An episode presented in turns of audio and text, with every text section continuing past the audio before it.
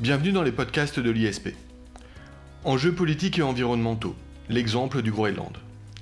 Depuis quelque temps déjà, le Groenland est envisagé au travers de l'actualité médiatique, notamment lorsqu'est évoquée la question du réchauffement climatique. Encore, la situation du Groenland est naturellement évoquée lorsque l'on évoque la géopolitique de l'Arctique. Votre serviteur ignore tout ou presque de ces questions, c'est la raison qui l'a conduit à interroger l'un des enseignants de l'ISP, spécialiste du Groenland, spécialiste de ces questions politiques et environnementales. Par suite, mon intérêt grandissant, je l'ai sollicité pour réaliser ce podcast. Aussi, je suis ravi de recevoir aujourd'hui Benoît Kennedy, énarque, fonctionnaire parlementaire et enseignant à l'ISP. Benoît Kennedy, bonjour. Bonjour. Alors Benoît Kennedy, comme euh, beaucoup, j'ai été totalement ignorant de la question du Groenland et j'imagine que nos auditeurs seront intéressés pour découvrir eh bien, ce territoire si particulier à bien des égards. Est-ce que pour commencer, vous voulez bien d'abord nous présenter le Groenland, ses aspects géographiques, historiques, comme vous l'avez fait à mon égard il y a quelques jours? Bien sûr. Bah écoutez, le Groenland, c'est déjà la deuxième plus grande île du monde. La plus grande, c'est l'Australie. Euh, c'est d'ailleurs, euh, l'Australie est quasiment un continent. C'est un territoire qui est situé aux confins de l'Arctique.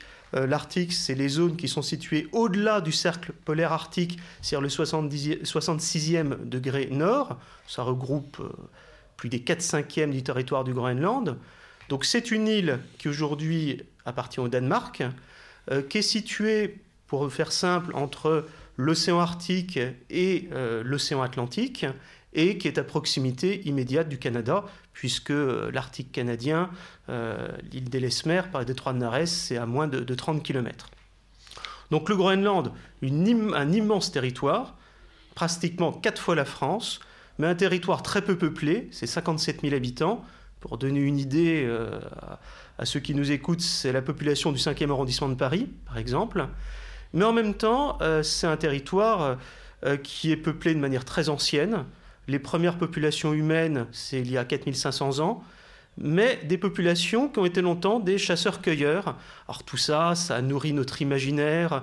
Euh, Jean Mallory, le fondateur du, Centre d'études arctiques en France, qui est le principal centre spécialisé euh, sur ces questions, il était encore avec les chasseurs-pêcheurs euh, du nord-ouest du Groenland, dans la région de Tulé, au début des années 1950. Donc un territoire très vaste, un territoire sous-peuplé, un territoire également très riche en minerais, et puis un territoire qui, par sa position, euh, formerait quasiment la, j'ai envie de dire, la ligne la plus rapide pour aller des États-Unis euh, vis-à-vis de la, Russie. Et pendant l'Union soviétique, bah, les Américains l'ont bien su, puisque c'était une zone euh, qui était une zone avancée pour notamment toute la protection antimissile américaine. Il y a d'ailleurs toujours des bases américaines. C'était aussi une zone qui avait un tel intérêt pour les Américains qu'ils avaient proposé à plusieurs reprises de la racheter au Danemark. Alors justement, en, nous présentant les choses ainsi, euh, je vais simplement répéter à nos auditeurs la réflexion que je m'étais faite moi-même lorsqu'on en avait parlé la première fois. On a tendance à imaginer eh bien la Terre plate euh, et le Groenland bien évidemment situé et figuré euh, entre les territoires américains et le territoire européen, alors qu'effectivement il peut sembler être presque une passerelle effectivement entre ce territoire américain et plus la Russie mm. et, et, le Proche et l'Asie. Euh, russe. Euh, Benoît Kennedy, pourquoi choisir cet exemple du Groenland pour parler de questions environnementales, de questions politiques? Au vrai, c'est un exemple atypique, c'est pas forcément ce qui nous vient à l'esprit immédiatement. Alors pourquoi le Groenland? Pourquoi votre intérêt pour le Groenland Et pourquoi faut-il s'intéresser au Groenland? Oh, tout ça, c'est souvent des souvenirs d'enfance. Hein. Euh, docteur Freud dirait qu'il faut toujours remonter à l'enfance. pour moi, le Groenland, c'était une planisphère. J'avais une dizaine d'années. Euh, c'était la projection de Mercator. Vous savez, la projection de Mercator, c'est une carte, mais où l'Arctique et l'Antarctique sont, grossis, parce que par définition, mettre un globe sur une surface plate, plane, ben, ça aboutit évidemment à déformer, à déformer les extrémités. Donc, on se rappelle tous de ces cartes où on voit le, le Groenland, donc qui borde le Canada qui est quasiment la taille de la Chine dans certaines projections. Et puis quand ensuite j'ouvre le dictionnaire, parce qu'à l'époque il n'y avait pas Internet, euh, je vois la population euh, qui est le tiers de, ma ville où j'habitais à l'époque, c'est-à-dire de Dijon. Ça surprend, on se dit, mais donc il y a donc un peuplement humain? Parce que c'est pas l'Antarctique. Autant le Groenland, c'est une calotte glaciaire, c'est-à-dire une zone euh, qui est essentiellement recouverte de neige permanente, autant l'Antarctique n'est pas du tout peuplé, autant le Groenland l'est. Et ça, d'ailleurs, c'est quelque chose d'extrêmement intéressant, parce que derrière cet imaginaire géographique, il y a tout l'imaginaire, bah, c'est celui des Esquimaux. D'ailleurs, il faut savoir une petite chose, c'est que le mot Esquimau, qui viendrait d'un mot amérindien, les Amérindiens, ce sont les, anciennes populations de, l'Amérique, euh, du moins à partir de la zone la plus au sud, c'est-à-dire du Canada et surtout des, États-Unis. Euh, les Amérindiens avaient donné ce nom Esquimau, mais les, les Groenlandais n'aiment pas du tout qu'on les appelle euh, Esquimaux, il faut les appeler les Inuits, ce qui veut dire les hommes. Mais les images d'Esquimaux, bah, c'est les images des igloos, euh, c'est les images de ces étendues glacées.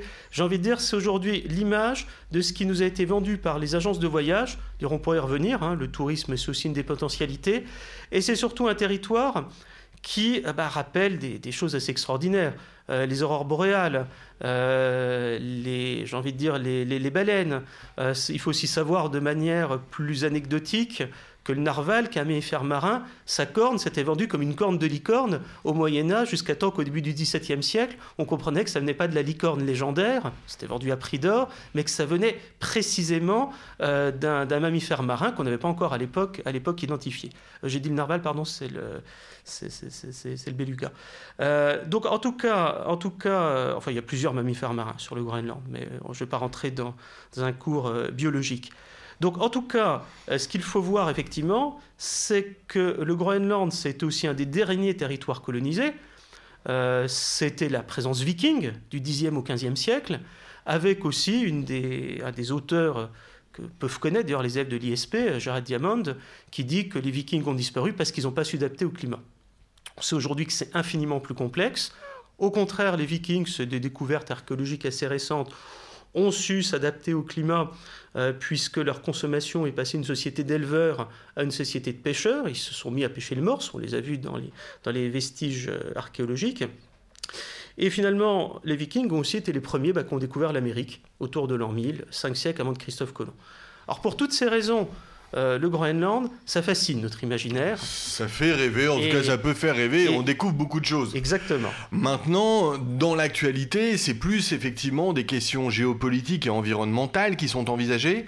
Alors avant de rentrer dans le détail de chacune de ces questions, pourquoi le Groenland, cet exemple atypique, est-il au cœur de ces questions? Alors, il est au cœur de ces questions, déjà parce que les Inuits sont un peuple premier. Un peuple premier, c'est un peuple qui habite cette zone, même si c'est assez récent, c'est à peu près une, c'est à peu près 9 siècles. Hein. Avant, il y a eu d'autres populations, euh, paléo-esquimaux, si on remonte jusqu'à 4500 ans, c'est-à-dire les premiers peuplements humains. Ça suscite euh, l'intérêt parce que finalement, le Groenland aurait 10% des réserves mondiales d'hydrocarbures. Alors ça, 10%, euh, ça reste à prouver. C'est évident que l'einture des roches, qui sont des roches précambriennes, des roches extrêmement anciennes, euh, c'est évident également que la proximité du Canada, qui a beaucoup d'hydrocarbures euh, qui seraient exploités en mer, on a une probabilité assez forte. Aujourd'hui, ce n'est pas exploité parce qu'il n'y a pas les infrastructures, parce que les cours du pétrole ont commencé à connaître une courbe descendante au moment où le Groenland est, arrivé à cette perspective d'exploiter ses ressources. Et le Groenland, quand on regarde en géopolitique, Beaucoup le comparent à la Guinée équatoriale. La Guinée équatoriale, c'est un pays, comme son nom l'indique, qui est sur l'équateur, très peu peuplé, avec des très fortes réserves de pétrole. Le Groenland, demain, s'il exploite ses ressources, non seulement le pétrole, mais également les terres rares, également un certain nombre de, d'autres ressources, de fer, de minerais. Avec 57 000 habitants, on a vite fait le calcul, c'est spectaculaire. Aujourd'hui, il n'y a quasiment rien d'exploité, à part un peu, l'uranium. Depuis quelques années, il y a eu d'autres exploitations, mais elles sont arrêtées. Le seul problème, c'est que si vous exploitez ça, les risques de marée noire sont absolument considérables. Si vous exploitez cette zone, imaginez de ce qui peut arriver euh, d'une exploitation intensive des minerais sur un territoire qui est extrêmement fragile, qui est recouvert de glace. Imaginez de ce qui peut arriver des Inuits qui sont extrêmement attachés à leur terre, comme beaucoup de peuples euh, qui avaient une culture euh, traditionnelle, une culture chamaniste. Demain, le Groenland, il peut complètement fondre d'ici la fin du prochain millénaire. Et justement, c'est ça qui est intéressant, les Groenlandais qui sont arrivés à l'autonomie en 1979, après avoir été une colonie stricto sensu du Danemark jusqu'en 1953, et qu'une autonomie renforcée depuis 2009, donc qui demain accéderont à l'indépendance. Hein. La question est plutôt de savoir dans quelles conditions. Les Danois souhaitent qu'ils soient autonomes économiquement, alors qu'aujourd'hui il y a très fort transfert du Danemark vers le Groenland, 450 millions d'euros à peu près par an, c'est quand même près de 10 000 euros par habitant, c'est considérable. Donc le Danemark est prêt à donner son indépendance au Groenland, peut-être par lassitude, peut-être aussi par une conscience des populations protestantes, scandinaves, euh, anti-colonisation. Mais en tout cas, demain, les Groenlandais. Justement, Benoît Kennedy, euh, aujourd'hui, c'est un territoire danois, tout à fait. à l'autonomie renforcée. Qu'est-ce que cela signifie Et qu'est-ce que changerait l'indépendance du territoire? Alors, aujourd'hui, le Groenland a ses, propres, euh, a ses propres symboles, son propre drapeau, il a, ses, il a son propre budget, son propre gouvernement qui est formé de 40 membres mais pour sa politique étrangère et sa défense, il reste dépendant du Danemark. Enfin, la défense, c'est plutôt d'ailleurs les États-Unis qui aujourd'hui assurent, euh, la, protection du territoire. Euh, sur un certain nombre de procédures, elles sont mises j'ai envie de dire, de, de, manière concertée avec les Danois. Par exemple, le Groenland, bien avant le Brexit, c'est le premier territoire qui a quitté la communauté économique européenne c'était une discussion sur les zones de pêche qui aujourd'hui, en l'absence d'exploitation minière, représentent 95% des exploitations du territoire. Demain, donc, ce territoire va avoir un accès total à ses ressources économiques, qui seront probablement exploitées avec d'autres. Hein. Ils n'ont ni la main-d'œuvre, ni les, ni les techniciens pour aboutir à ces exploitations. Donc ça veut dire que 2009, évidemment après un référendum, hein, euh, qui était accepté à 75%, donc un territoire qui aujourd'hui se gère de manière autonome pour tout ce qui va être politique intérieure, à qui le Danemark a dit demain, quand vous serez autonome financièrement, c'est-à-dire qu'il y aura plus cette, ce versement, cette subvention annuelle du budget danois de 450 millions d'euros, vous aurez votre indépendance. Un petit côté un peu paternaliste, hein. on vous accompagne vers l'indépendance. Et c'est justement là que les choses deviennent absolument fascinantes, puisque euh, les, bah, les Groenlandais intéressent beaucoup de monde. On a parlé des, Russes, hier les Soviétiques et des Américains. On ne parle même pas des Chinois. Les Chinois ont déjà proposé à plusieurs reprises, ils ont dit c'est très simple, nous on vous amène la main-d'œuvre, les ingénieurs, et puis après on partage la manne. Oui, donc c'est un territoire qui fait l'objet d'importantes convoitises. Exactement. Mais cela signifie qu'ils vont quitter, on va dire, euh, le territoire danois, enfin ils vont gagner leur indépendance, mais presque pour se soumettre euh, à un autre État. Et, alors c'est justement la grande question. La plupart des auteurs de géopolitique ont tendance à considérer que le Groenland indépendant ne sera pas un acteur des relations internationales. Ce sera un État client, un État dépendant. Moi, je suis un peu moins pessimiste euh, parce que déjà, euh, il y a une éducation qui progresse, un des points forts du modèle scandinave. 100% hein. de la population groenlandaise est alphabétisée depuis maintenant à peu près un siècle, enfin en tout cas dans les zones où avaient accès les Danois. Certaines sont, venus au monde contemporain occidental beaucoup plus récemment. Ensuite, ce sont, euh, les Groenlandais ne sont pas tout seuls. Les Inuits, on parle des Inuits du Groenland, sur 56 000 habitants, 89% sont des Inuits. 11% hein. sont des Danois. Euh, il y a également quelques populations moins importantes, notamment des Féroé, des îles Féroé, qui sont l'autre territoire euh, qui aujourd'hui est danois, extramarin. Où se trouvent les îles Féroé, pardon Les îles Féroé, ce sont des îles qui se trouvent également donc au, nord, euh, au nord de la Scandinavie et qui ont à peu près la même population, qui sont un archipel, mais qui lui a un climat qui n'est pas un climat polaire. Mmh. Et c'est un autre territoire euh, qui est sous souveraineté danoise, qui lui ne réclame pas son indépendance. Se dessine à nouveau mon inculture géographique. J'imaginais les îles Féroé bien ailleurs. Oh, les îles Féroé fait beaucoup, plus d'élevage. Je sais pas pourquoi, peut-être avec des vainés, je suis désolé. Donc, pardon pour cette interruption. Mais ceci dit, avec le réchauffement climatique, euh, peut-être qu'un jour on, verra des choses intéressantes. On y vient, mais revenons sur la question des convoitises et des tensions euh, géopolitiques. Quels sont donc les différents acteurs? Vous nous avez parlé de la Russie, de la Chine, l'Union européenne pourquoi d'abord? Pourquoi des tensions? Qu'est-ce que veulent euh, ces différents pays? Euh, Pourquoi donc cette convoitise? Alors déjà, le Groenland, aujourd'hui d'un point de vue purement géopolitique, c'est un porte-avions américain à quai. C'est une immense plateforme qui est un territoire avancé aussi bien euh, vers euh, la, Sibérie russe, enfin vers le, nord de la Russie, les zones arctiques russes. Hein, c'est quand même le principal État arctique aujourd'hui, c'est quand même la Russie. Si on regarde la, liste des, de la proximité par rapport au cercle polaire arctique, mais c'est également, et c'est ça qui est, qui est, qui est extrêmement intéressant, euh, c'est également la possibilité pour un certain nombre d'États dans un contexte où des matières premières ont des cours extrêmement fluctuants, où les hydrocarbures vont, à force d'être un jour épuisés, vont progressivement montrer un intérêt pour les zones du Groenland, euh, pour en tout cas les hydrocarbures du Groenland, c'est une zone qui a suscité beaucoup de convoitises. Il faut savoir une chose, c'est qu'il n'y a pas d'accord euh, sur ce sujet. Greenpeace a mené des campagnes internationales pour s'opposer à l'exploitation pétrolière des eaux dans la région du Groenland. Le Canada est effrayé d'une possible marée noire qui, avec en plus les courants marins, aurait des effets non, seulement catastrophiques sur le nord du Canada, qui est un ensemble d'îles, mais également qui pourra aller assez loin. Euh, le Groenland, c'est aussi des sujets de coopération internationale. Parlons par exemple de la décharge des icebergs. L'iceberg le plus connu, c'est celui qui a coulé le Titanic en 1912. C'était un iceberg qui s'était détaché des côtes groenlandaises. Le plus gros naufrage maritime, enfin un des plus importants en tout cas, a été causé par les icebergs. Aujourd'hui, il y a un intérêt de s'intéresser au Groenland dans des structures qui existent déjà, comme par exemple le Conseil nordique, euh, qui regroupe un certain nombre d'États proches de l'Arctique ou en proximité immédiate.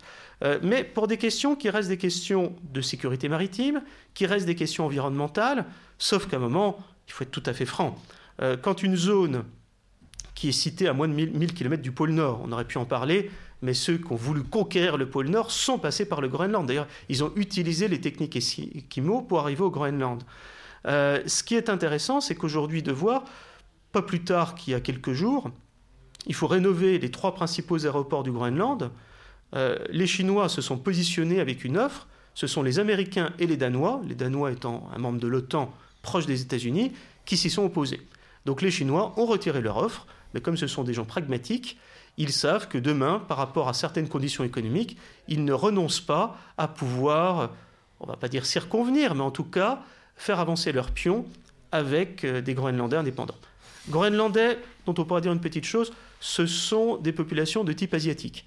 Elles viennent de Sibérie euh, orientale, elles sont passées par l'Alaska, puis par le Canada avant d'arriver au Groenland, elles n'ont pas été plus loin, euh, mais ce sont des personnes qui elles viennent de Sibérie orientale en passant par l'Alaska, le, Canada. On aurait pu penser au chemin. non, alors ce qui est assez. Qui serait passé par l'autre côté.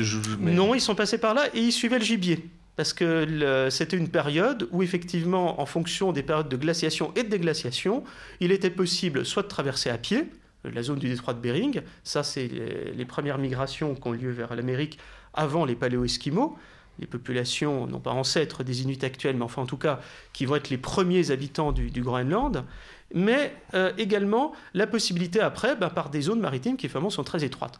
Parce que c'est quelque chose qu'on oublie souvent, on a l'image un peu du chasseur-cueilleur, alors c'est vrai que c'est une société sans écriture, où la tradition orale joue un rôle important.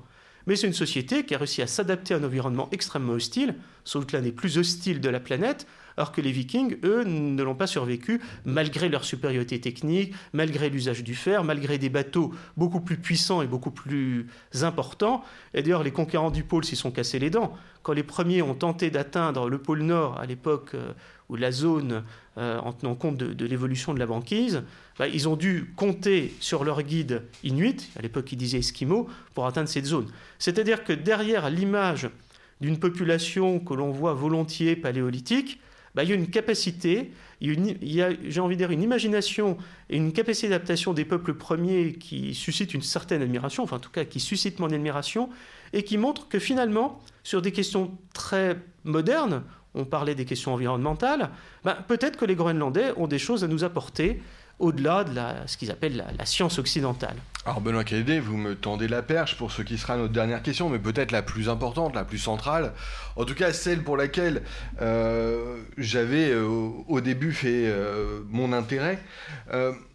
vous avez parlé de glaciation, de déglaciation, on parle beaucoup de fonte des glaces, le Groenland est au cœur des questions climatiques, on est presque alarmé faut-il y voir un réel danger? Faut-il être alarmé? Euh, Que peut-on faire? Oui.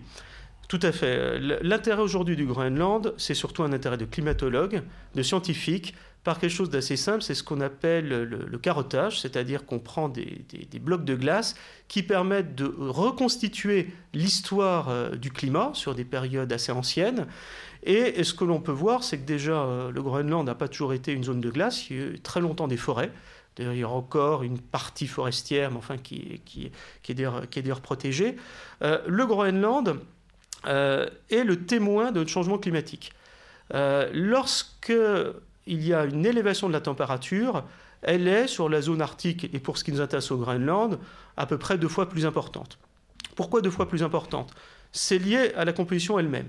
L'eau absorbe la chaleur. La glace, sous ses différentes formes, va la, rejeter vers l'atmosphère. Donc, au fur et à mesure qu'il y a un réchauffement, la glace fond, et du coup, le pouvoir euh, qu'a la glace justement de nous protéger du réchauffement climatique avec un remplacement par l'eau diminue. La fonte de la banquise. régulièrement, on, nous alarme, et à juste titre, que la banquise arctique perd à peu près un peu plus de 10% de sa surface tous les ans. Le volume, c'est plus compliqué, parce que l'épaisseur de la banquise est encore un autre sujet. La banquise, euh, à la différence de la calotte glaciaire, la banquise, c'est de la glace sur l'eau. Le Groenland, c'est ce qu'on appelle un Inland 6, que les scientifiques appellent un Inland 6, c'est-à-dire de la glace sur la Terre. Toujours est-il que dans les deux cas, on a donc une banquise qui grandit plus ou moins suivant les périodes de banquise estivale et hivernale. Et effectivement, ce qu'on nous apprend régulièrement, c'est qu'on a ces images spectaculaires, on en a encore eu récemment en, juin 2019, où on voit euh, quasiment de l'eau, c'est-à-dire une banquise de plus en plus fine. Ce processus, il fait l'objet non pas de projections, mais on va dire de scénarios de développement, exactement comme le climat. On estime que si demain l'ensemble de la calotte glaciaire du Groenland fondait, il y, a, des, schémas plus ou moins alarmistes, certaines années ça pourrait fondre d'ici le prochain millénaire. C'est très court hein, sur l'histoire de l'humanité. Euh, on remonterait le niveau des eaux de la planète d'environ 7 mètres. Seulement pour le Groenland, je ne parle même pas de la fonte des glaciers, de la fonte de l'Antarctique. C'est-à-dire que la fonte du Groenland, même si elle n'était que partielle, aura des effets catastrophiques sur des territoires. Euh, je pense aux Maldives, euh, je pense au Vietnam et même la Californie qui demain serait submergée. Bref, sauver le Groenland, c'est un enjeu qui dépasse largement euh, le, sort des habitants du Groenland. Autre chose, le réchauffement climatique va évidemment modifier la, faune de cette région. Euh, l'ours polaire est menacé. Euh, c'est ces images d'ours qu'on a retrouvées jusque dans le nord de la Russie qui se sont attaqués à des villages parce qu'ils ont dérivé sur des, sur des morceaux, sur des icebergs et euh, qu'ils n'avaient plus d'autre choix que d'aller de plus en plus loin, ou ces ours affamés sur des icebergs à la dérive. On a également tout ce qui va être, être l'ensemble des saumons, des poissons, ben, des modifications des courants marins, puisque le Groenland est bordé par des courants froids et des courants chauds. Euh, ça va également avoir un impact direct sur, euh, sur la, reproduction, sur les zones de pêche, qui sont quand même une, euh, source d'alimentation fondamentale. Anecdotiquement, en 1968, il faut savoir qu'au nord-ouest du Groenland, il y a eu une des premières catastrophes nucléaires, c'est-à-dire qu'un bombardier a perdu quatre bombes nucléaires, trois ont été récupérées, la quatrième, les Américains prétendent qu'il n'y en avait que trois, il a probablement une bombe nucléaire qui a explosé quelque part dans cette zone, euh, ce qui est assez dramatique, donc avec un effet euh, de radiation, sujet qui est moins bien connu, puisque là on, touche sur des sujets de secret défense.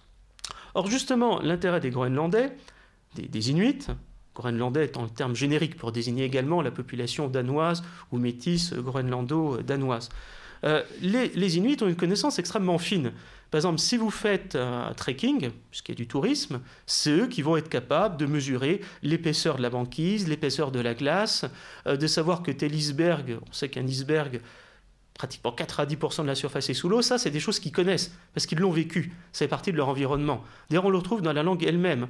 Les mots pour désigner la neige, en France, dans les langues indo-européennes, on a peut-être une dizaine de mots dans les langues, euh, dans les langues euh, esquimaux-aléoutes, l'ensemble de groupes où appartient la langue des Inuits, il y en a une centaine. Et c'est normal. Chacun présente, euh, j'ai envie de dire, sa, langue en fonction de son environnement.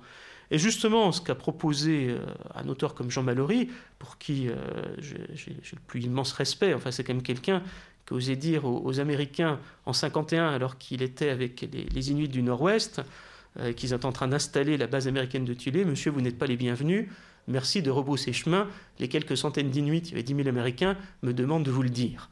Euh, il a failli d'ailleurs être mis en prison pour espionnage, euh, on ne sait de qui, mais enfin en tout cas, il a, pris un, véritable risque. Jean Mallory fait remarquer que les connaissances scientifiques qui aujourd'hui en font de cette zone une des zones en termes de progrès de la science parmi les plus... Euh, les plus en pointe, en tout cas pour examiner le changement climatique, pour voir les impacts sur la faune et la flore, eh bien, euh, Jean Mallory euh, disait il faut tenir compte également des savoirs, euh, les traditions orales, qui certes ne sont pas une tradition écrite, les connaissances pratiques qui se sont développées, sans doute que les Groenlandais ont quelque chose à se prendre et que finalement on est dans un processus non pas de colonisation renversée, euh, c'est-à-dire en quelque sorte les Occidentaux apportent leurs connaissances, mais un phénomène mutuellement avantageux. Et peut-être que ce qui arrivera demain aux Groenlandais dans leur accès à l'indépendance et dans leur façon de discuter l'avenir de leur propre territoire et l'avenir de l'humanité, eh bien, ça pourra se reproduire dans d'autres zones de la planète. Merci Benoît Kennedy. Merci beaucoup pour euh, avoir réveillé mon intérêt et j'espère celui de nos auditeurs euh, vis-à-vis de la question du Groenland, ses enjeux politiques et environnementaux.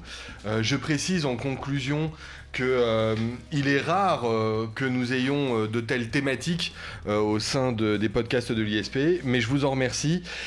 Nous avons la chance, et eh bien que vous soyez à la fois enseignant à l'ISP, mais aussi spécialiste du Groenland. D'ailleurs, euh, je me permets de faire la promotion du livre que vous allez sortir sur la question, euh, et qui euh, et dont vous nous avez finalement presque teasé le contenu, et on le lira avec beaucoup d'intérêt. En tout cas, je le lirai avec beaucoup d'intérêt, et sans doute que quelques-uns de nos auditeurs aussi. Benoît Kennedy, encore merci. Merci à vous. Merci et au revoir à tous.